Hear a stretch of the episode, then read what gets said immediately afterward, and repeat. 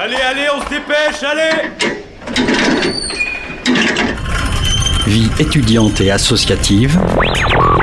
c'est la grande voile Écologie.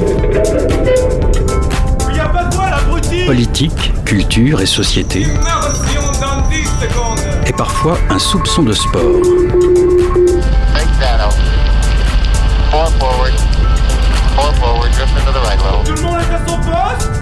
Du lundi au jeudi, 18h-19h, le sous-marin, la quasi quotidienne d'infos de Radio Campus Angers. Il est 18h, bonsoir à toutes et bonsoir à tous, bienvenue au bord du sous-marin. Très heureux de vous retrouver ce soir pour une émission riche et les invités passionnants. Au programme ce soir, on accueille Geoffrey Tijoux, chargé du projet culture, au cours de au Crous, Chantal Dill, médiatrice culturelle au musée d'An- d'Angers, et Ewen du service culturel à l'université d'Angers.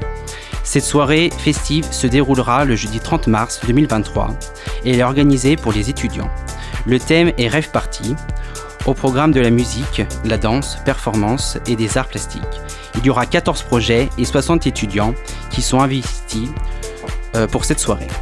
Elle est organisée par le musée d'Angers et l'université d'Angers et le Crous Nantes Pays de la Loire. Restez bien avec nous pour tout de suite parce qu'en deuxième partie de l'émission, nous on rediffusera l'interview de euh, l'angevin Pierre-Philippe Berson, journaliste du groupe Sopress et réalisateur du euh, documentaire Frank Constrem diffusé sur Art. On, re- on revient avec lui sur le poids sur l'industrie du stream et son impact écologique. Vous écoutez également un reportage du 16 pour un reportage au restaurant Gribich.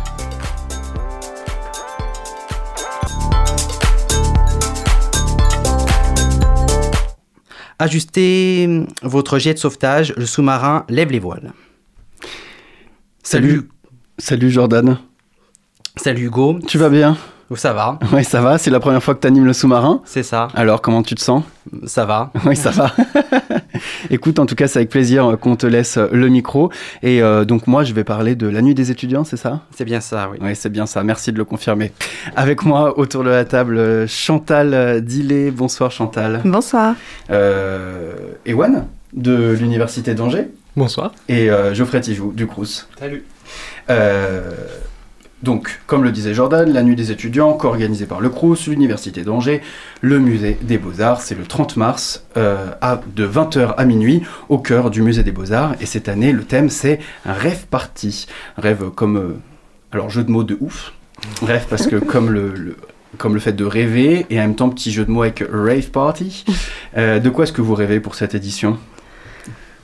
Chantal Eh ben, une belle fréquentation déjà, euh, que, que les étudiants puissent euh, venir profiter de cette soirée avec le beau programme qu'on leur a concocté. Et voilà, déjà, ça sera euh, un bel objectif et une bonne ambiance surtout pendant toute cette soirée. Geoffrey? Euh, ça serait bien que la nuit des étudiants euh, revienne aussi dans les mœurs des, des- des étudiants angevins, parce qu'il y a eu quelques éditions euh, qui n'ont pas eu lieu, donc on, ça serait bien que ça redevienne une habitude angevine. Parce que là, ça- là, c'est la deuxième année consécutive, de, après l'ère post-Covid, après Covid, qu'on a le droit à cette euh, nuit des étudiants. C'est vrai que vous sentez une baisse de fréquentation? Bah, c'était la reprise euh, l'année dernière. On a eu une belle fréquentation. On était à presque 1000 personnes. C'est vrai que c'était déjà mal, pas mal. Mais ça faisait un, euh, cinq ans que la nuit des étudiants n'avait pas eu lieu pour de vrai, en fait. Hmm. Euh, le Covid, des annulations aussi euh, le jour de la, la venue du président. Voilà, il y a eu plusieurs événements qui fait qu'on a eu des, des annulations. Donc euh, voilà, il fallait retrouver au bout de cinq ans ce, ce public euh, euh, d'étudiants qui, pour la plupart, ne connaissaient pas cet événement. Et Wen, est-ce que tu as été étudiant avant d'être stagiaire à l'Université d'Angers au service culture? Est-ce que tu as été étudiant à l'Université d'Angers? Alors non, j'étais pas euh, étudiant euh, à l'université d'Angers. Euh, moi, j'étais étudiant à l'université à Rennes, mais euh, c'est quand même un plaisir de pouvoir intervenir euh, dans euh, l'organisation euh, du coup, parce qu'avec le service culturel de l'université d'Angers, on intervient aussi euh, pour euh, organiser quelques événements dans la nuit des étudiants. Bon, toi, tu as, été étudiant plus récemment que, que Chantal, hein, Oui. et que Geoffrey. Et que- Probablement. et que moi, de toute évidence. Euh, toi, est-ce que quand tu as, est-ce que tu as regardé un peu le programme, tu l'as un peu sûr. épluché? C'est des choses qui t'ont fait, euh, qui t'ont fait. Est-ce que tu t'es dit, euh, ah, si jamais j'étais étudiant, j'irais? Bien sûr, parce que déjà, je pense que c'est un poil insolite, euh, la programmation et surtout le, mélange qu'il y a euh, dans un lieu qui euh, vaut le détour. Donc, euh, donc bien sûr que c'est quelque chose qui m'a interpellé. Et ouais, c'est une, une programmation très variée qui peut plaire à beaucoup d'étudiants. Et c'est une très belle proposition, donc je pense que c'est assez important de- important d'y aller. Ce lieu insolite, hein, le musée des Beaux-Arts. Très, très beau lieu, insolite et, magnifique. Euh, L'objectif de cette édition, c'est de laisser la place à l'imaginaire des étudiants, je vous cite. Euh, comment faire pour leur faire révéler leurs rêves? Euh, on a lancé des appels à projets. Dès, la rentrée, on a invité les étudiants à venir participer, à nous proposer des projets autour de nos collections à partir du lieu qu'est le musée des beaux-arts. Et euh, le champ des possibles était quand même très très ouvert puisque toutes les formes artistiques ont, ont leur place dans nos murs. Et cette idée d'avoir euh, la thématique du rêve, c'était un moyen euh, voilà, de s'exprimer de façon très très diverses et, et variées. Vraiment, c'était ça notre ambition. Hmm. Geoffrey? Moi, j'ai pas grand chose à rajouter. L'idée, c'est de, voilà, de pouvoir flâner dans le musée, de, de, de, de rêver euh, avec des mélanges euh, d'art vivant et d'art euh, visuel et de, de, laisser un peu son, son esprit divaguer dans le musée. Que- Quels sont les rêves des étudiants? Euh, dans Quels les- sont grosso modo les projets qui seront présents à cette ça. édition. Je traduis. Euh, eh ben, ça, ça a été euh, une belle découverte. On a des, des propositions inédites. C'est la 17e fois hein, qu'on fait Mhm. une nuit des étudiants. C'est un rendez-vous qu'on propose régulièrement. Pour la première fois, on va tenter un atelier de peinture pendant la, la soirée. C'est Au euh, cœur d'un musée. Au cœur d'un musée. Évidemment, finalement. mais oui, ça semble tellement Mm. évident, mais en même temps, ça demande une logistique euh, très particulière. Ah ouais Par exemple Euh, bah, il faut faire attention à la manipulation de l'eau, il va falloir laisser un temps de séchage pour les créations, mais voilà, c'est la proposition d'Elena qui est étudiante euh, à l'Estoire et qui elle-même a cette pratique euh, de peinture qu'elle appelle l'ébru art.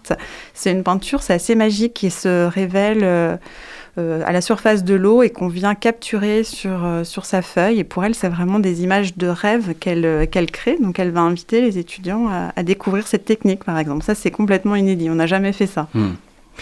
Je vais réancrer un tout petit peu cette interview euh, dans l'actualité. Euh, c'est vrai que quand on parle des rêves des étudiants aujourd'hui, euh, je pense qu'il y en a quand même beaucoup qui nous répondraient de pouvoir euh, remplir leur frigo et de pouvoir se chauffer correctement. Est-ce que c'est des thématiques que vous allez aussi aborder ou vous vous êtes un peu éloigné de toute cette sphère euh, des revendications étudiantes et très finalement de, vie quotidienne?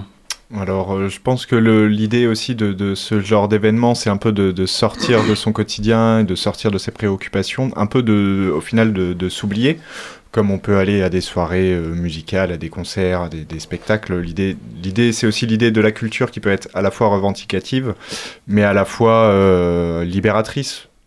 Je pense que c'est un, un moment et un moyen de d'oublier ses problèmes, de Mm. laisser de côté. Euh, le musée, euh, la soirée est gratuite pour tout le monde. Le musée est, est ouvert à tous, c'est gratuit de, le temps de la soirée, donc de 20h à minuit. Donc c'est vraiment l'idée de, de se laisser aller là-dedans. Rêver, ce n'est pas fermer les yeux, mais les ouvrir sur ce que, deux jours, nous cherchons à fuir ou n'osons pas avouer. Je le refais parce que j'ai bugué. Rêver, ce n'est pas fermer les yeux, mais les ouvrir sur ce que, deux jours, nous cherchons à fuir ou n'osons pas avouer. C'est pas mal. C'est pas mal. c'est pas mal. J'ai j'ai tapé rêver philosophie sur Google. C'est pas Euh, toi, c'est ça non, c'est pas. Ah bon J'aurais bien aimé. Non, c'est Edmund Husserl, Husserl qui, a, qui a écrit cette phrase. Est-ce qu'on retrouvera aussi un peu de, de ça à l'occasion de la nuit des étudiants? C'est pouvoir aussi euh, se révéler à soi-même et pouvoir euh, faire en sorte que euh, des choses qu'on ne pourrait pas se permettre finalement deviennent possibles. Par exemple, danser dans un musée. Bah oui, ça, ça va être possible. on va pouvoir danser, on va pouvoir euh, euh, toucher la lune, on va pouvoir euh, aller dans les nuages. Tout ça va être possible en fait le temps de cette soirée. Donc euh, Toucher la lune. Eh oui. Est-ce que ça te fait peur, hein, toucher la lune, Ewen? Oh, ça peut, hein, mais dans un musée, c'est toujours plus sympa, donc euh, je pense que ça pourra valoir le coup. Moi, personnellement, toucher à la lune, ça ne me fait pas peur. ok, la ref est là. oui, voilà, c'est ça. Je l'avais pas eu. Tu l'avais pas vu. Euh, tout au long de la soirée, au deuxième étage euh, du musée des Beaux-Arts, il y aura un nuage. Comment est-ce que vous avez réussi à amener un nuage dans un musée? Ce sont des étudiants de l'ESA Talm, l'école des beaux-arts, qui ont imaginé euh, ce projet. Ça fait déjà plusieurs semaines qu'ils sont en train de le fabriquer. C'est un immense euh, nuage qui est fabriqué avec des matériaux euh, recyclés. Et c'est une sorte d'assise dans, dans laquelle euh, on va inviter les étudiants à venir se, voilà, se plonger euh, dans, dans ce nuage. Ils se sont inspirés en fait euh, de certaines de nos œuvres qui ont des, des nuages absolument magnifiques qui ont été représentés en peinture. Et, euh, et donc euh, voilà, ils l'ont fabriqué euh, avec voilà, des matériaux qu'ils ont récupérés. Il va arriver dans une des salles des musées et voilà, le temps de la soirée, on pourra, on pourra s'asseoir dessus et Tout à contempler les œuvres. tout à l'heure, avant de rentrer dans le studio, vous montriez des photos. C'est vrai que c'est vraiment incroyable. On a l'impression qu'on va s'allonger dans du coton. C'est ça. C'est ça, Mm. c'est leur idée en tout cas. Et Mm. voilà, c'est un projet qu'ils valoriseront ensuite dans, dans leur cursus. Au rez- au rez-de-chaussée, il y aura euh, un DJ set, euh, pareil, toute la soirée, Silent Party. Alors, euh, j'avoue que je connaissais pas. Euh, à la base, j'avais écrit une question, c'était « Ah oui, c'est un, DJ qui va faire son nom de mixer, tout le monde dansera. » Bon, en fait, c'est avec des casques. Tout le monde porte un casque et danse avec ce casque sur les oreilles. Est-ce que ce genre de proposition n'excule pas un peu les participants des uns des autres en les enfermant dans un... Dans, que finalement ils portent tous les jours sur les oreilles, à savoir un casque euh, on parle aujourd'hui beaucoup de cette difficulté qu'ont les gens à, à discuter, à se rencontrer. Finalement, d'avoir un... quand on danse en boîte, bah, ça nous arrive quand même d'échanger, de, de discuter. Là, c'est plus possible avec ça. Alors euh, l'idée de cette silent party aussi, euh, alors le concept c'est qu'il y a deux DJ qui vont mixer en même temps, deux styles différents, et euh, les, les participants auront des casques et pourront choisir le DJ qu'ils écouteront. Donc c'est un peu, on va avoir un peu trois, points de vue, on va avoir les deux styles différents et les gens qui vont arriver dans cette salle et qui vont voir des gens danser de manière complètement euh, désynchronisée, puisqu'en fait, euh, il y en a qui vont danser sur euh, de la funk et d'autres sur du rap. Donc en fait, il y a un peu trois points de vue, trois points de vue différents. Et justement, dans cette optique de rêve, on va arriver dans une pièce complètement, Hmm. Complètement dingue. Et pour le public, c'est aussi un moyen de, de les observer dans, dans cette danse, puisque dans la salle où va se passer cette silent party, il y a une immense sculpture qui est sur le thème de la danse et beaucoup de sculptures autour d'eux. Donc ça sera, je pense, des belles images aussi quand même. Hmm. C'est vrai que comme ça, on imagine euh, des, des personnes qui dansent et qui se libèrent complètement sur deux styles différents. Ça peut prêter à, ça peut prêter à sourire. Euh, évidemment, euh, ça cartonne chaque année euh, et ça fait danser dans un musée. La fanfare de l'Université d'Angers revient, l'arsenic fanfare. Ewen, je me tourne vers toi. Comment est-ce qu'on fait jouer une fanfare dans un musée? Je pense qu'on l'a fait jouer. J'ai jamais eu l'occasion d'y assister encore à cette fanfare-là, mais je suppose en tout cas qu'on l'a fait jouer comme si c'était en extérieur ou dans n'importe quelle salle, sauf que là, on peut en plus de ça observer les œuvres d'un musée. Donc euh, on danse euh, comme n'importe où en regardant des œuvres, c'est encore mieux. C'est vrai, on peut danser comme n'importe où? Bah oui, après, c'est à nous de, de préparer euh, les espaces pour que tout soit sécurisé. Évidemment, l'idée, c'est pas euh, qu'il y ait des débordements et que euh, des œuvres soient abîmées. Donc, on, voilà, on prépare les salles où ça va se passer. Euh, la sécurité, normalement, elle est au rendez-vous pour que voilà, les étudiants n'aient pas du tout à s'en préoccuper le temps de, cette soirée. Mm. Mm, La sécurité, euh, un point important. Vous mettez en, gros évidemment sur votre programme que le café 1801, euh, donc le, bar, hein, grosso modo, est ouvert euh, toute la soirée. Comment est-ce que vous allez vous organiser pour gérer les gens qui pourront potentiellement être ivres dans un musée tout en protégeant les œuvres? Bah, on a un renfort de sécurité le temps de cette soirée. Euh, voilà, il y a, il y a 37 personnes qui vont travailler pour euh, qu'il y ait cette présence humaine dans chacune des salles pour accueillir, pour orienter et pour euh, voilà, assurer cette sécurité. Donc euh, voilà, on, a- on commence à être rodé sur l'événement. Normalement, Hmm. ça se passe bien, Le bar est ouvert, mais on ne peut pas rentrer avec des boissons à l'intérieur du musée. évidemment. De toute évidence. Mm. Oui. De toute façon, maintenant, c'est un peu monnaie courante. Je pense que personne n'aurait tenté. Oh, peut-être. Ne tentez pas. Euh, si jamais vous deviez me citer chacun, chacune, votre moment de la soirée à ne pas louper, je vais peut-être commencer par toi, Ewan. Ouais, bien sûr. Euh, moi, je dirais qu'il y en a plusieurs et que Déjà, euh, c'est. Cette réponse de Normand, non, ton, non, ton moment. Je tourne un petit peu autour du pot et puis après je rentre dedans. Mais euh, déjà, je pense que c'est une soirée qui peut se vivre en entier parce que c'est justement la, divers- la diversité de ce qui est proposé qui peut, euh, qui, qui peut et qui fait l'intérêt un petit peu de la soirée. Mais en tout cas, nous, on, on apporte aussi un très beau. Euh, un- un- une très belle, très belle pro- programmation.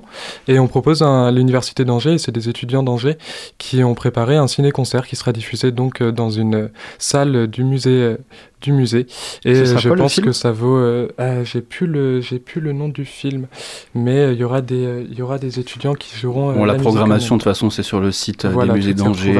Oui, sur les réseaux Ouais. sociaux, vous pouvez nous suivre. Hmm, Parce que personne ici. ouais. Ça va être super ce ciné-concert. C'est un vieux film euh, du début du cinéma, si je ne m'abuse. euh, on est plutôt dans le cinéma muet. Mmh. Et du Ah, coup, le but, c'est de pouvoir recréer toute une ambiance euh, sonore euh, sur ce film.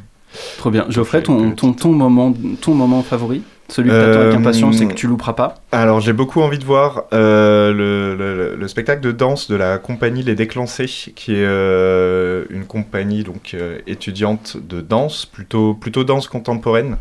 Je sais que l'année dernière, en danse, on avait eu Paulin Ban qui avait, qui avait émerveillé le public et j'avais j'avais pas mal de gens qui, qui n'étaient vraiment pas du tout adeptes de danse et notamment de danse contemporaine et qui étaient venus me voir et qui m'avaient dit Ah ouais, là je, suis vraiment rentré dans le truc et, j'ai adoré.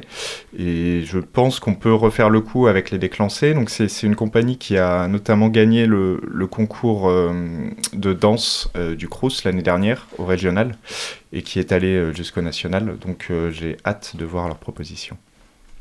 Chantal?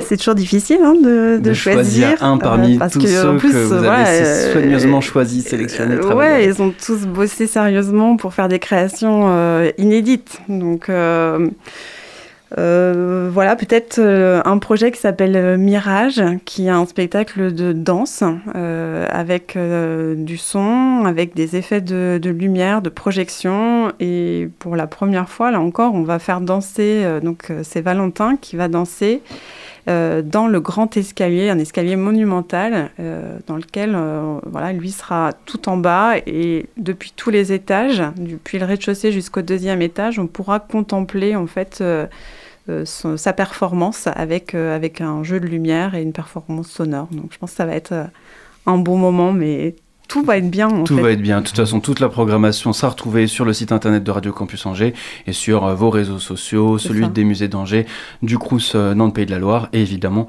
euh, de l'Université d'Angers. J'aimerais conclure euh, cette euh, interview. Euh, vous, incitez les étudiants à exprimer euh, leurs rêves. Si vous deviez chacun me dire un des vôtres. Moi personnellement, euh, c'est que les Girondins de Bordeaux remontent en, en Ligue 1. Bon courage. oui, c'est ça, bon courage. Mais c'est le mien, d'accord? Chacun son rêve. Chantal? Oh, j'en sais rien. Euh, je, je ne sais pas, Geoffrey. Moi.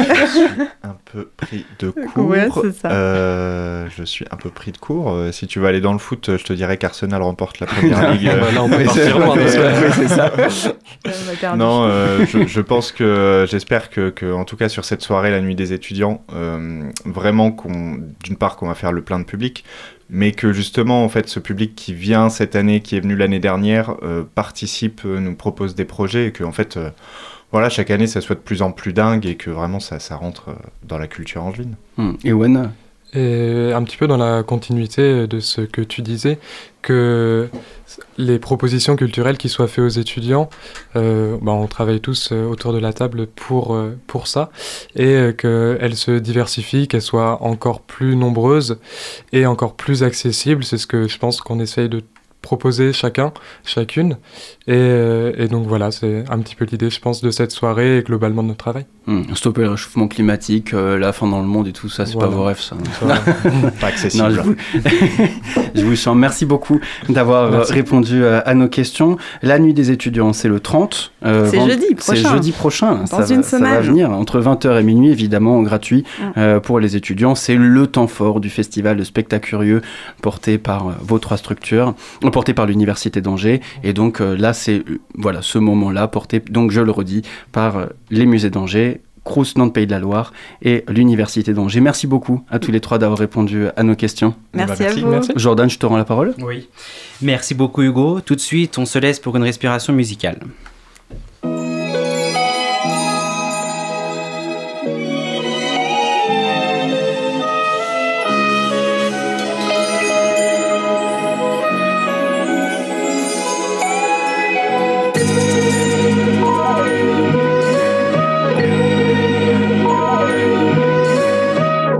Carnet de notes, carnet de notes, mon meilleur pote depuis le temps.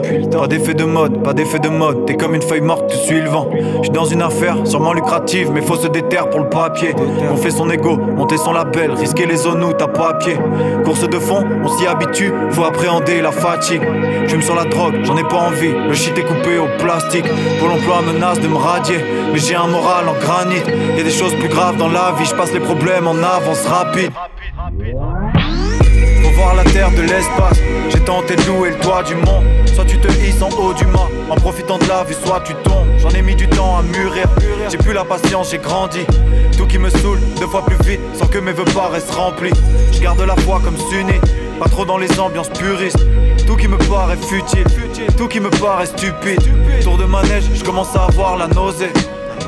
Je tourne et je tourne, je me rends compte à quel point l'humain est mauvais. Je dessine mes plans comme architecte. Ma vie n'est pas qu'une partie de plaisir. Tournant les pages du manifeste, j'essaie d'être le moins arbitraire possible. Je dessine des œuvres picturales. Je tente de faire bouger les choses en sachant qu'elles sont immuables. Ça sort tout seul comme virtuose. Je me dis quand même que je passe à travers. Qui ne rêve pas d'une vie plus rose?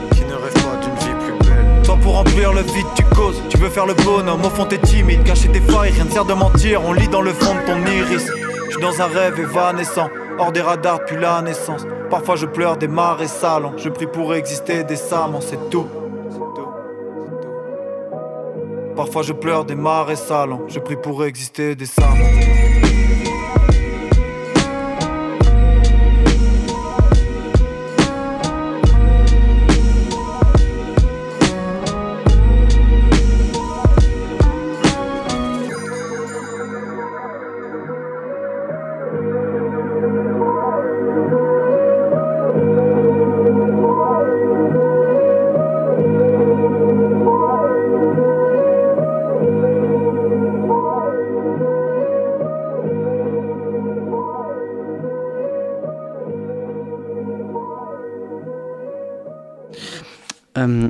C'était Granit du groupe Kérou sur les ondes de Radio Campus Angers.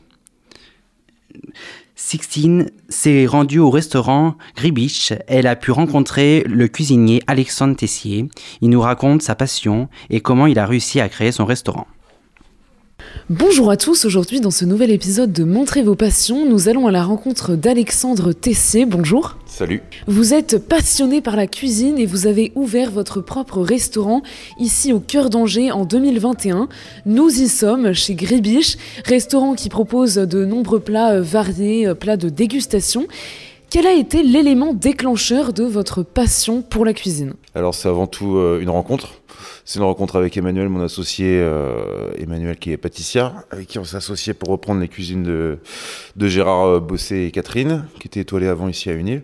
Et puis c'est l'outil qui nous a fait qui nous a fait rêver et on en a fait un bistrot. Donc vous avez euh, rencontré la cuisine, comment est-ce que vous l'avez fait grandir? Est-ce qu'il y a eu des obstacles? Est-ce que vous avez été freiné pour faire grandir votre passion pour la cuisine? Euh, non, j'ai pas forcément été freiné, j'ai plutôt été motivé par des bons chefs et par des, des bons exemples qui nous inspirent finalement. Ce qui peut bloquer, c'est clairement les moyens quand on veut ouvrir son resto, les accords de banque, mais qui, qui ont une certaine logique quand même. Et euh, non, il n'y a pas grand-chose qui nous freine en fait. Encore moins quand c'est de la passion. Est-ce que vous avez justement des idoles, des cuisiniers auxquels vous les ressemblez, en tout cas qui vous inspirent? Alors moi je ressemblais à absolument personne, c'est plutôt une, une, optique de vie.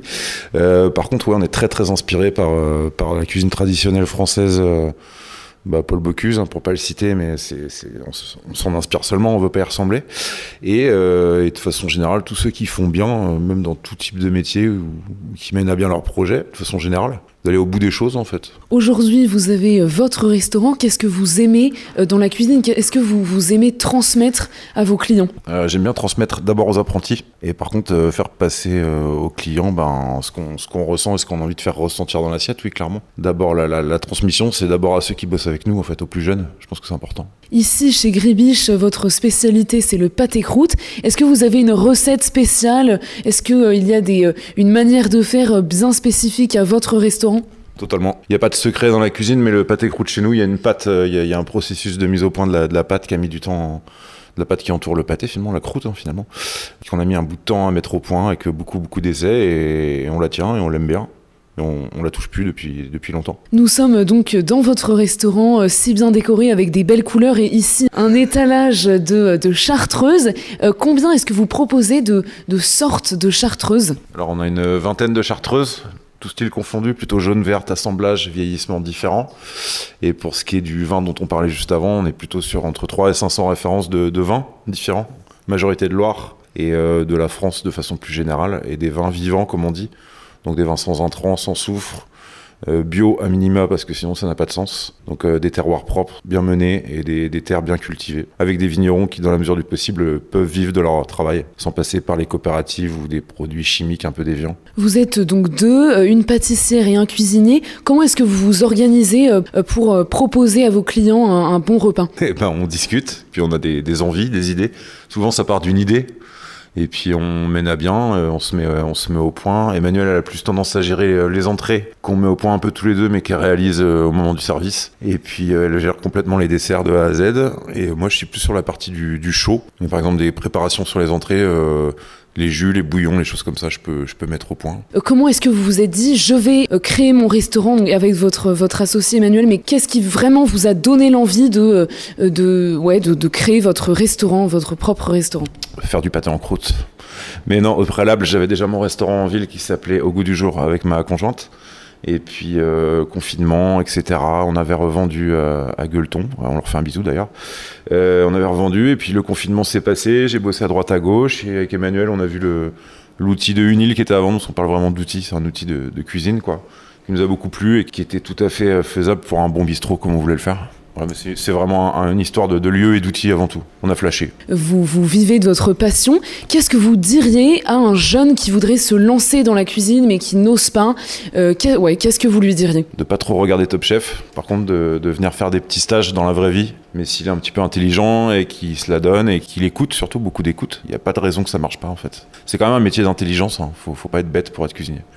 Ouais, c'est plus une voie de garage comme ça l'était en tout cas. Est-ce que vous pouvez nous présenter euh, la carte de ce soir? Ce soir, ce soir, on a fait un menu dégustation le vendredi soir en, six plats. Et euh, il y aura forcément un petit peu de pâté en croûte. euh, on met un petit morceau pour que les gens y goûtent. Et il va y avoir des très belles Saint-Jacques bretonnes. On est sur la fin de saison avec un, bouillon de bœuf, avec un, consommé de bœuf très clair et très goûteux. Et euh, qu'est-ce que je peux vous dire en plat? Bah, On va mettre un petit peu de bœuf wagyu japonais, le très bon bœuf, un petit morceau très digeste et très gras. Merci pour toutes ces, pour toutes ces réponses. Est-ce qu'on peut vous retrouver sur les réseaux sociaux? Absolument. Quand on n'est pas dans la cuisine, on est sur Instagram et on est euh, sur Instagram euh, Gribiche Angers. De façon générale, un petit peu Facebook pour nos parents. Merci beaucoup, à bientôt. À bientôt. Merci beaucoup Sixtine pour ce reportage. 18h-19h, le sous-marin sur Radio Campus Angers. De retour dans le... Tout de suite, petite pause musicale sur les ondes du Centre FM.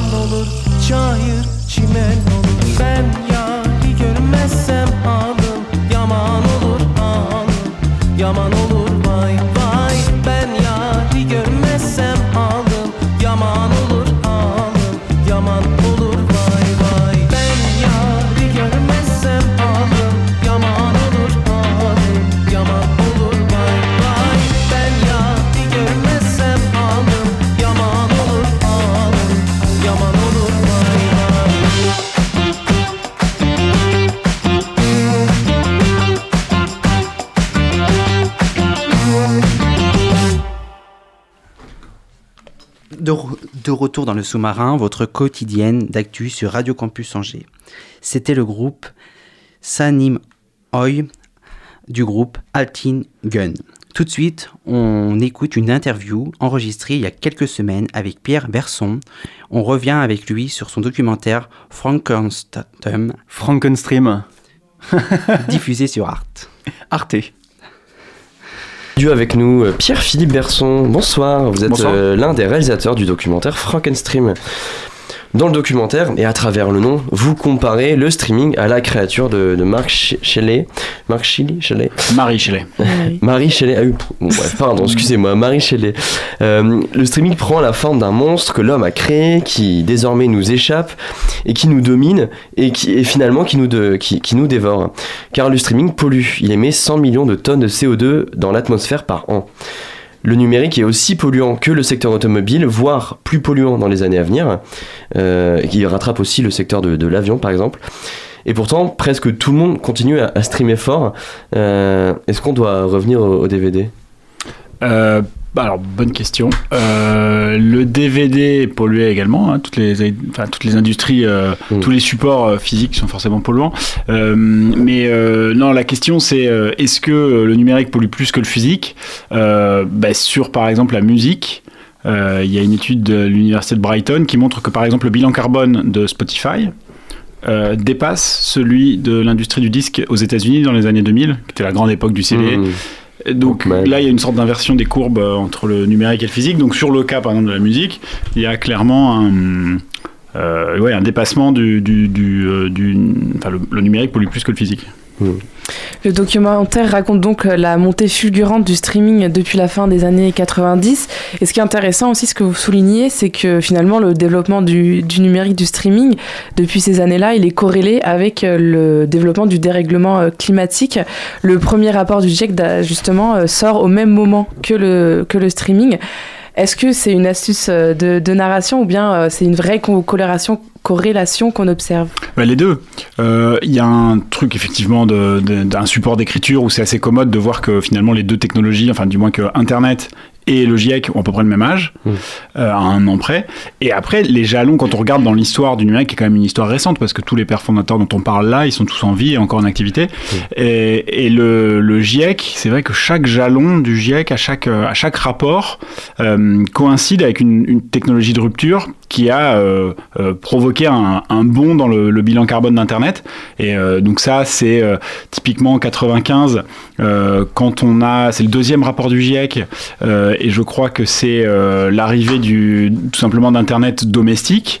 Euh, au début des années 2000, euh, le, ça doit être le quatrième, je dis ça de mémoire, mais le quatrième rapport du GIEC coïncide avec l'arrivée de l'ADSL, qui a un bond dans les pratiques, euh, notamment sur le téléchargement.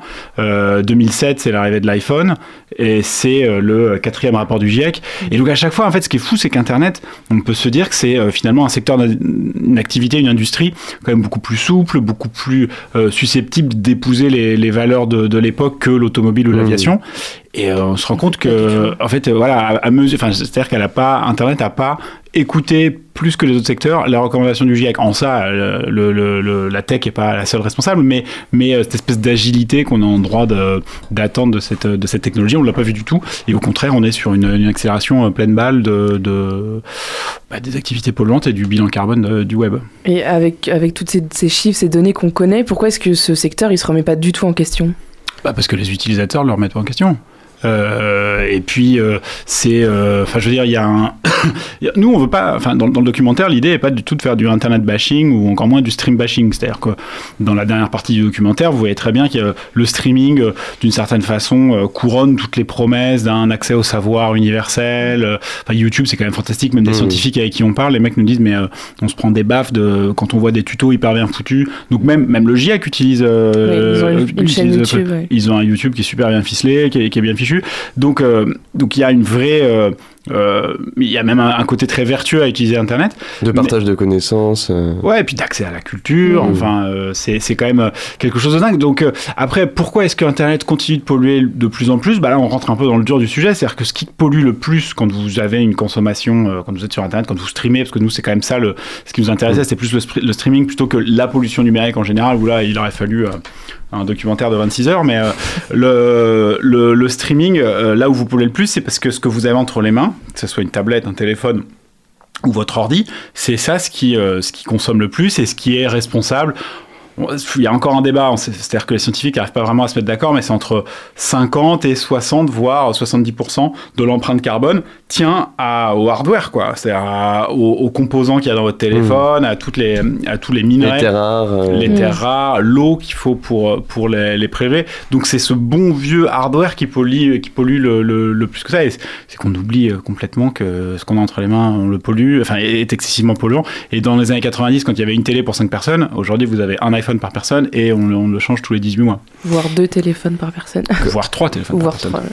Pour, euh, pour, euh, pour la suite de notre discussion, pour euh, revenir sur cette défini- pour euh, définir ce que c'est le streaming, euh, le streaming c'est quoi? C'est la consommation de données sur Internet. Ouais, Euh, C'est une lecture en temps réel ou quasi réel d'un fichier audio ou vidéo euh, qui permet une espèce de simultanéité. Donc à la base, c'est simplement une techno euh, historiquement, alors c'est- je m'adresse vraiment au plus gros geekos euh, d'entre nous, mais qui est une technologie de support qui n'a pas vocation à se généraliser, parce que l'infrastructure n'est pas du tout pensée pour ça au départ, mais c'est, c'est du quasi réel. De, de lecture d'un fichier euh, audio ou, ou vidéo. Donc c'est un, un stream to stream en anglais, enfin c'est un flux quoi. Donc Mm. c'est aussi pour ça qu'on trouvait ça hyper intéressant, c'est que c'est une sorte de liquide qui passe dans tous les rouages d'Internet, de votre main de téléphone à, au réseau, aux antennes pour le Wi-Fi ou pour euh, tout ce qui est réseau filaire, et jusqu'au au data center et là où sont hébergées ces données. Fi- fi- euh, euh, finalement, le, le numérique, il, il questionne- aussi notre euh, rapport au temps et, euh, et à notre consommation de ce temps. Et là, bien notre, ne- notre, notre utilisation du temps, elle, elle pollue. Et, et en plus, on se déplace, enfin, ça s'ajoute à toute notre, la, la pollution liée au, dé- au déplacement. En fait, toutes nos actions sont nocives pour notre environnement.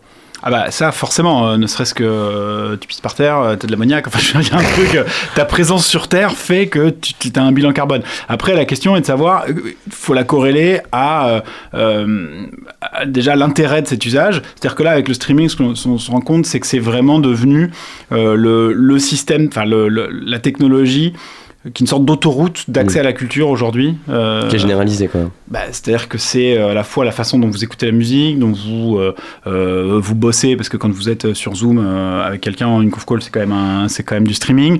Donc euh, les, séries, les séries sont quand même liées, sont quand même nées avec, le, avec les, les plateformes et donc avec du stream. Quand vous regardez euh, un film Netflix, si vous le téléchargez pas et que vous le regardez euh, chez vous, c'est un flux vidéo, c'est du streaming. Donc il y a une espèce de...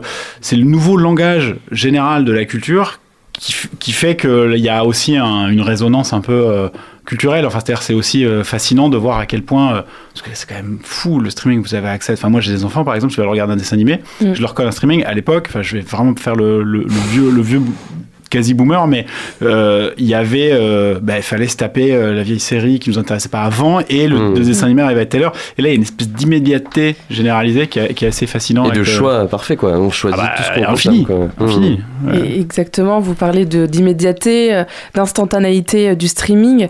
Euh, c'est devenu un élément mar- marketing pour vendre des, euh, une offre culturelle, hein, on venait de l'évoquer.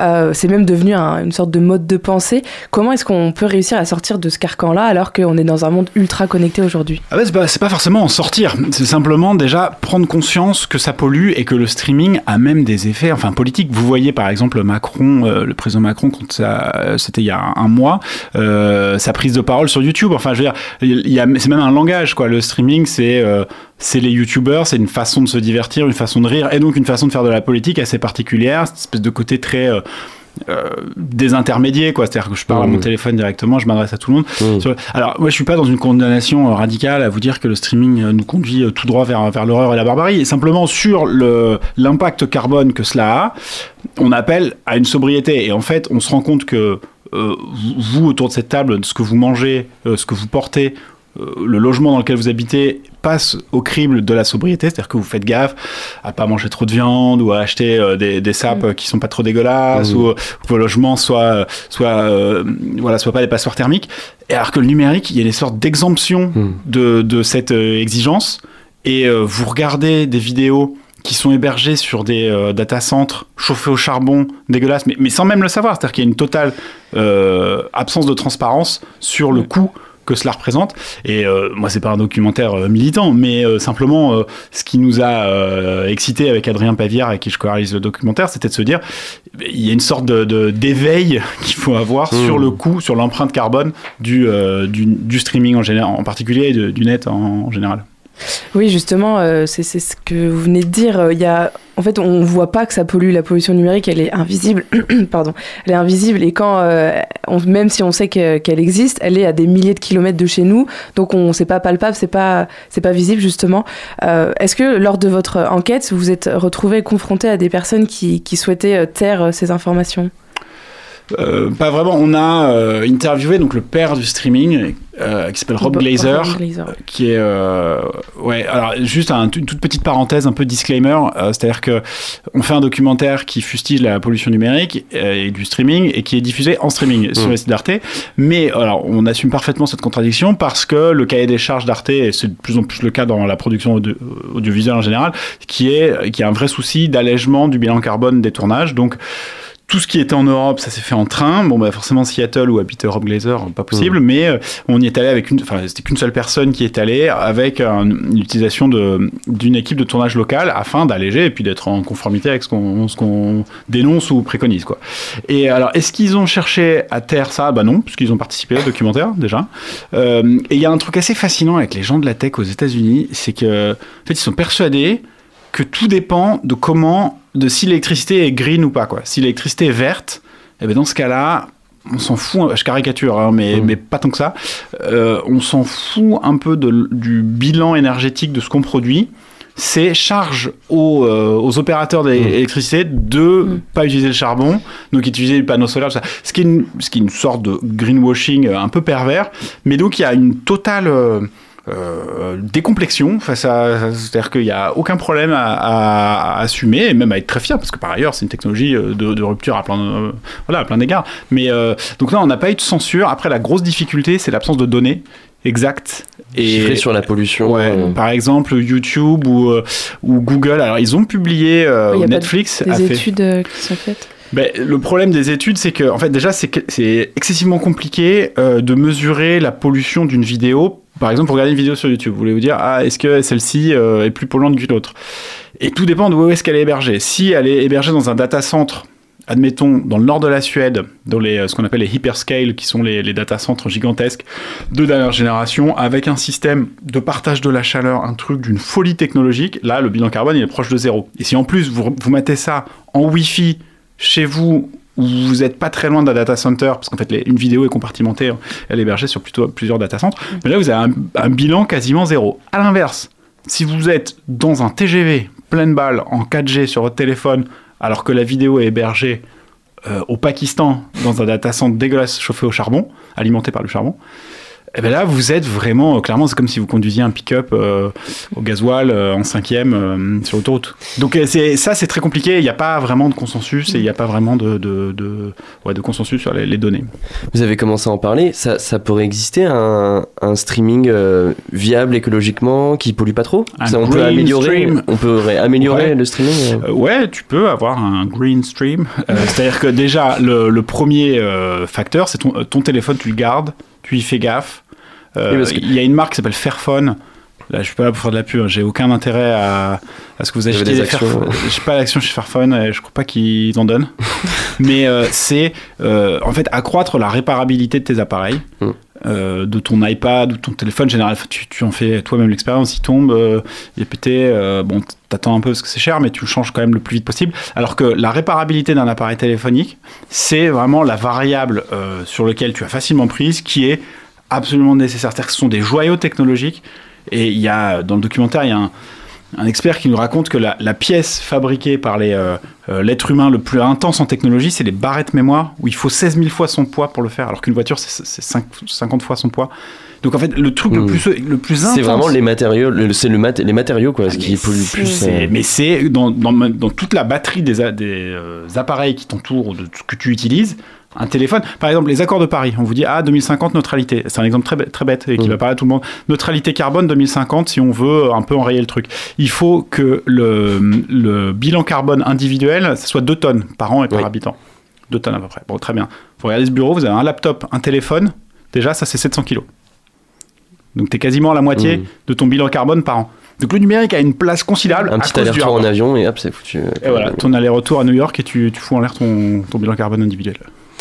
Euh, en regardant votre documentaire, on se rend compte aussi que c'est aux États et aux politiques publiques de, de réguler l'usage euh, et la proposition aussi de streaming. Euh, sur quoi un État peut agir? Il y a face à des il y a eu un multinationales rapport, il y a eu un rapport Bon, ça, le politique, c'est in fine euh, ce qui, ce qui peut avoir le plus, de, mais, le plus de poids, mais on se rend compte que sur le numérique, c'est quand même assez difficile. Il y a eu un rapport sénatorial euh, qui préconisait euh, la fin des forfaits illimités sur la donnée de manière implicite, enfin plusieurs experts ont interprété ça comme un appel à ce qui est euh, une sorte de choc pétrolier de la data. C'est-à-dire qu'aujourd'hui, on a une époque où la data, il y en a partout, tout est régulé par la data, et on imagine qu'elle a un bilan environnemental quasi réduit, d'où euh, les forfaits illimités, euh, avec un truc... euh, tous les tuyaux sont ouverts et, allez-y quoi, sans avoir de prise en compte du coût environnemental que ça a à court terme et à long terme. Donc en réduisant et en renchérissant le coût de la data, finalement on se dit que voilà le- le streaming est quand même quelque chose qui peut se contrôler par ça. C'est-à-dire que si vous arrêtez de faire du partage de connexion systématique, par exemple sur votre téléphone, où là c'est un aspirateur à data et vous faites vous sollicitez énormément l'infrastructure, euh, ça c'est pas de bon. faire un partage de co pour un pote. euh, à Ouais, la mais ça tu, et- ça, tu peux, je Oui, peux non, te mais- dire. Mais c'est, il y a une culture de la sobriété numérique qu'on n'a absolument pas. Hmm. C'est-à-dire qu'on ne sait pas ce qui est vertueux de ce qui est sale, même si marginalement, c'est quand même quelque chose qui, qui n'est pas excessivement polluant. C'est-à-dire que tu te dis, bon, un partage de connexion, euh, c'est pas comme si tu faisais un aller-retour en avion. Mais sauf que tout ça mis bout à bout, et surtout, en fait, ce qui est effrayant avec la, courbe du numérique, c'est euh, la rapidité avec laquelle les, le, la pollution croît. C'est-à-dire que là, on est à 4-5%, on devrait être à 8% d'ici 3-4 années. Donc en fait, le numérique va dépasser euh, l'aviation civile, va dépasser l'automobile, et demain, il y a une espèce de courbe exponentielle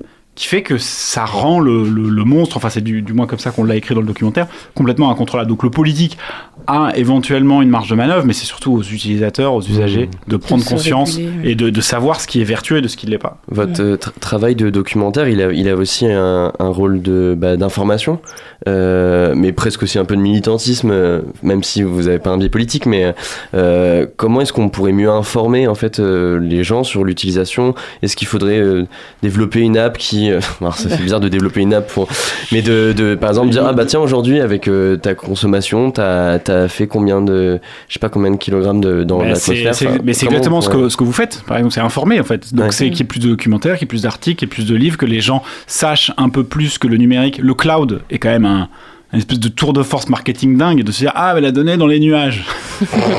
ouais, mais ah ben non mais ce qui est un vrai tour de force et la dématérialisation qui est pareil, qui est une espèce de poudre aux yeux qu'on remet absolument pas en question. C'est-à-dire que la dématérialisation, ça n'existe pas. Il n'y a rien d'immatériel. Le numérique, ce sont des câbles sous-marins, ce sont des millions de kilomètres de câbles, des données, euh, des, des composants chimiques qui se retrouvent dans, dans tous les appareils. Le coût électrique, bon, c'est pas, c'est pas le plus impressionnant, mais donc déjà ouvrir les yeux sur ça et, et- et perdre cette espèce de naïveté euh, consumériste à se dire que ah bah c'est dans le cloud donc c'est clean. Vous avez aussi un, vrai bagage journalistique, vous avez été correspondant au Venezuela et en Chine, et maintenant vous êtes donc euh, journaliste au sein du groupe Sopress, une, édition, euh, une société d'édition euh, et de presse indépendante. Comment vous en êtes servi pour réaliser ce documentaire? Bah, c'est un, le documentaire, c'est quand même un objet journalistique. C'est-à-dire que tout ce qui est dit dedans et se doit d'être le plus près possible de la vérité. Quoi. Donc, bon, là, c'est quand même assez euh, compliqué euh, pour ce secteur-là. Mais donc, c'est un travail journalistique dans le sens où c'est euh, collecter des faits, euh, recouper des données, euh, vérifier surtout si, euh, ce qu'on dit euh, est vrai, euh, faire un travail de, recherche. Euh, là, de recherche euh, historique de- des années 90, de trouver des, de trouver des, des sources, de trouver des interlocuteurs, de trouver des vieilles photos d'archives. Donc c'est un travail euh, éminemment journalistique. Après, le côté documentaire, c'est qu'il est beaucoup plus personnel et qui touche à quelque chose qui... euh, qui nous anime, enfin Adrien et moi, euh, on est tous les deux, on a été biberonnés par le par le numérique, euh, on a connu euh, tous les, euh, enfin toutes ces étapes-là de Casa, euh, du streaming, euh, du peer to peer, qui est un, qui est un passage hyper intéressant le, le- le téléchargement parce que c'est vraiment le moment où on se dit ah ouais c'est infini quoi, on peut Mmh. télécharger mais des kilomètres de, de films et on s'en fout. Et c'est ça la vertu d'internet c'est qu'il n'y a pas de limite. Et ce qui est devenu un peu une perversion quoi. Ce sur quoi le streaming s'est nourri après et qui fait qu'aujourd'hui on, on voit on a une vision complètement infinie d'internet alors que avant ça la culture était quand même finie quoi. C'était votre, al- votre album votre CD il y avait 11 chansons euh, votre DVD c'était ça ça s'arrêtait là. Et plus un côté euh, rareté hein, des interlocu- bah, interlocuteurs. ouais, t'avais pas, t'avais pas, euh, tu voulais écouter une chanson, t'avais pas le CD, euh, fallait que t'écoutes la radio et puis tu croises les doigts pour que ça te passe machin. Donc il y a un truc qui paraît. euh, ça coûtait plus cher. Ça, ça coûtait plus cher, ouais, ouais. Même si bout Ouais. à bout aujourd'hui ton Mm. abonnement, ton appareil, t'es pas sur un truc. Mais oui, je suis d'accord avec toi. Globalement, quand même, euh, en moyenne, ça, ça coûtait moins cher. Donc euh, voilà, je sais pas si ça répond à ta question, mais voilà ma réponse. vous avez, vous avez prévu d'autres travail, euh, d'autres travaux sur euh, le, le, le streaming ou sur d'autres sujets euh, Ah Ouais, c'est un sujet, euh, c'est un sujet qui nous intéresse. C'est un sujet qui nous intéresse beaucoup. Euh, Est-ce qu'il va y avoir une saison 2 de Frankenstein Probablement pas en l'état, mais euh, euh, y sur a les matériaux, par exemple, on en parle. Ouais, moi, ce qui, enfin, ce qui me fascine, bon, ce qui est en train un peu de changer, mais le métavers, par exemple, Mm. Euh, c'est- ça a un bilan carbone incalculable.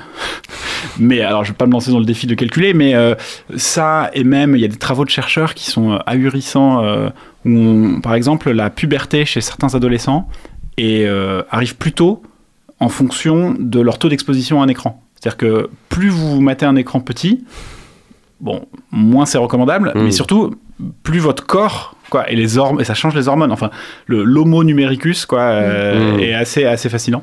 Donc, euh, donc ouais, on réfléchit à deux trois trucs euh, là-dessus. Eh ben, merci beaucoup Pierre-Philippe Berson. Euh, pour rappel, on peut trouver euh, Frankenstream euh, bah, sur YouTube, de- sur la chaîne d'Arte France et sur le site d'Arte. Euh, tout de suite, on va se laisser pour une pause musicale avec Sabada 5 et leur morceau Lizarbe. Euh, Sababa 5, c'est un acteur majeur d'une scène. Alors pas du tout Sababa 5, c'était une interview évidemment qu'on avait enregistrée il y a quelques semaines. 18h-19h, le sous-marin sur Radio Campus Angers. Tout de suite, on accueille Loïc dans les studios de Radio Campus. Salut Loïc. Salut. Ce soir, euh, donc euh, vous, euh, tu vas nous parler de la consommation d'alcool chez les jeunes. Selon les euh, dixièmes é- éditions de l'enquête Escapade, elle est en baisse de quelques points euh, de pourcentage. À quoi euh, dû euh, est- à, quoi, est due ces diminutions? Eh ben écoute, en fait, il y a plusieurs facteurs qui peuvent expliquer ça, parce que selon un graphique, par exemple, paru dans le New York Times, la consommation euh, d'alcool baisse dans toutes les sociétés occidentales, ça c'est acté. Sur une annotation en dessous, on peut lire qu'avec la pression scolaire et des lois plus strictes, les jeunes d'aujourd'hui sont moins tentés par l'alcool. Et en plus, les jeunes d'aujourd'hui sont plus informés des dangers de l'alcool, avec des préventions qui se multiplient, risque de coma éthylique, de violence et de rapports sexuels non consentis et ou non protégés, tout est évoqué. Euh, quant à l'enquête, euh, l'enquête, Escapade, elle s'est concentrée sur des lycéens français de 17 ans. En quels sont les chiffres euh, de cette étude alors? Eh ben, en France, euh, la, boisson reste très présente malgré une légère baisse. Boire, c'est un peu comme euh, passer à l'âge adulte avant l'heure. Plus de 80% des adolescents de 17 ans ont déjà bu de l'alcool au moins une fois.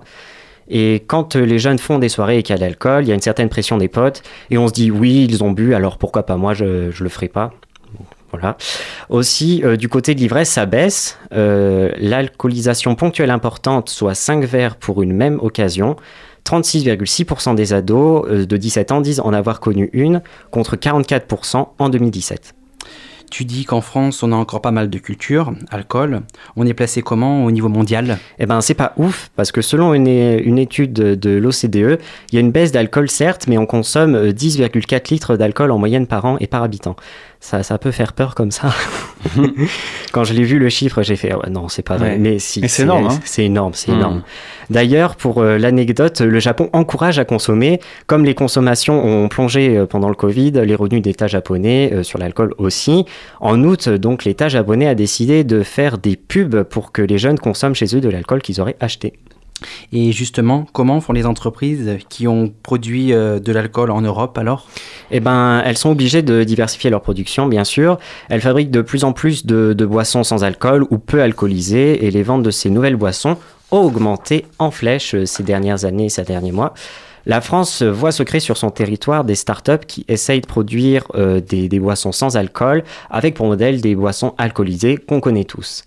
Donc l'étude, pour conclure, est plutôt positive concernant la consommation euh, d'alcool chez les jeunes et elle espère maintenant une baisse continue la consommation c'est chez les jeunes non majeurs. Merci beaucoup Loïc.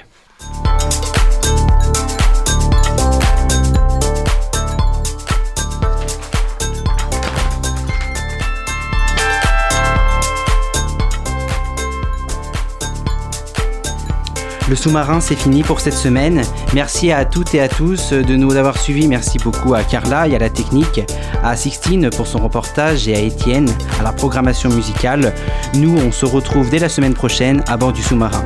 En tout cas, d'ici là, n'oubliez pas les bonnes ondes, c'est pour tout le monde.